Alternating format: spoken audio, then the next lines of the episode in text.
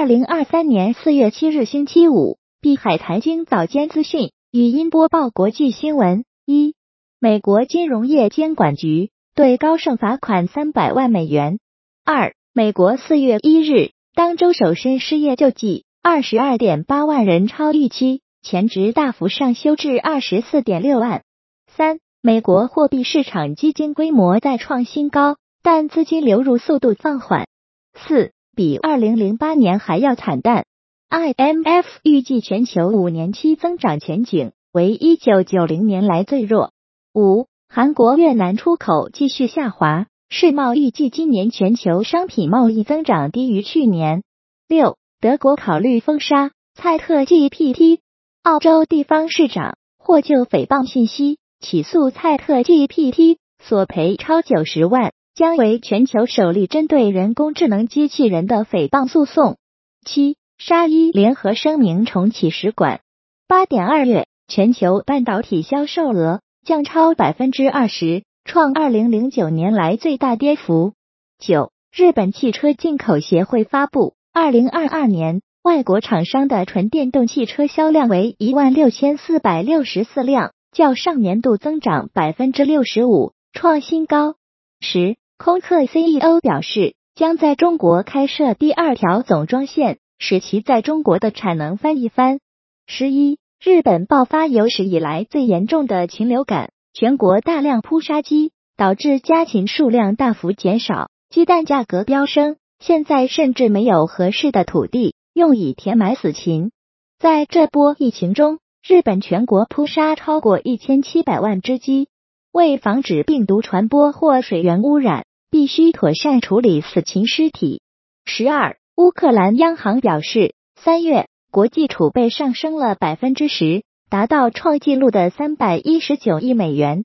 十三，沙特和伊朗外长在北京签署联合声明，采取必要措施重开大使馆、恢复航班等往来。并感谢中方主办会议。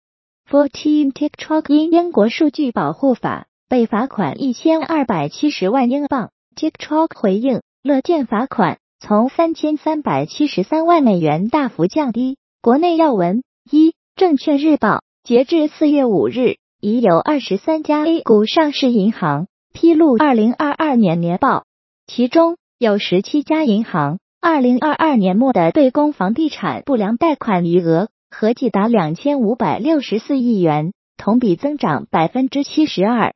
专家表示，二零二二年房地产市场风险事件频发，部分房企现金流出现了较为严重的问题，导致不良率上行。二携程截至四月六日，五一假日国内游订单已追平二零一九年，同比增长超七倍。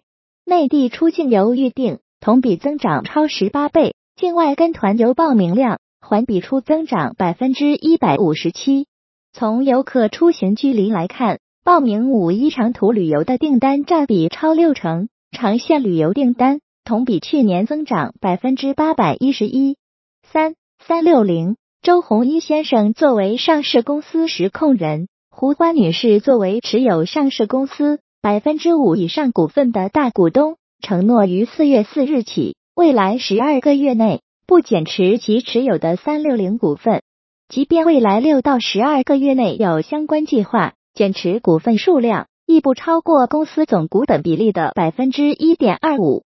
四，税务总局年初以来，财税等部门先后两批发布了延续和优化实施的税费优惠政策。预计全年新增减税降费一点二万亿元，加上继续实施的留抵退税政策，预计全年可为经营主体减轻税费负担超一点八万亿元。五，税务总局一到二月房地产业销售收入由负转正，同比增长百分之二点三，较去年全年加快十九点五个百分点。三月增速进一步提升，同比增长百分之十七点九。一季度商品零售平稳较快恢复，销售收入同比增长百分之十一点六，较去年全年加快了三点四个百分点。六，连续十一个月净买入，全球央妈二月继续抢黄金。七，北京宣布废止拆迁许可证，集体土地最高补偿面积拟不超过二百六十七平方米，拆迁将退出历史舞台，以搬迁代替。八，黄金大涨近百分之二，逼近历史最高纪录。专家，避险情绪推升金价。币圈新闻，推特 logo 改回小蓝鸟，狗狗币下跌百分之十。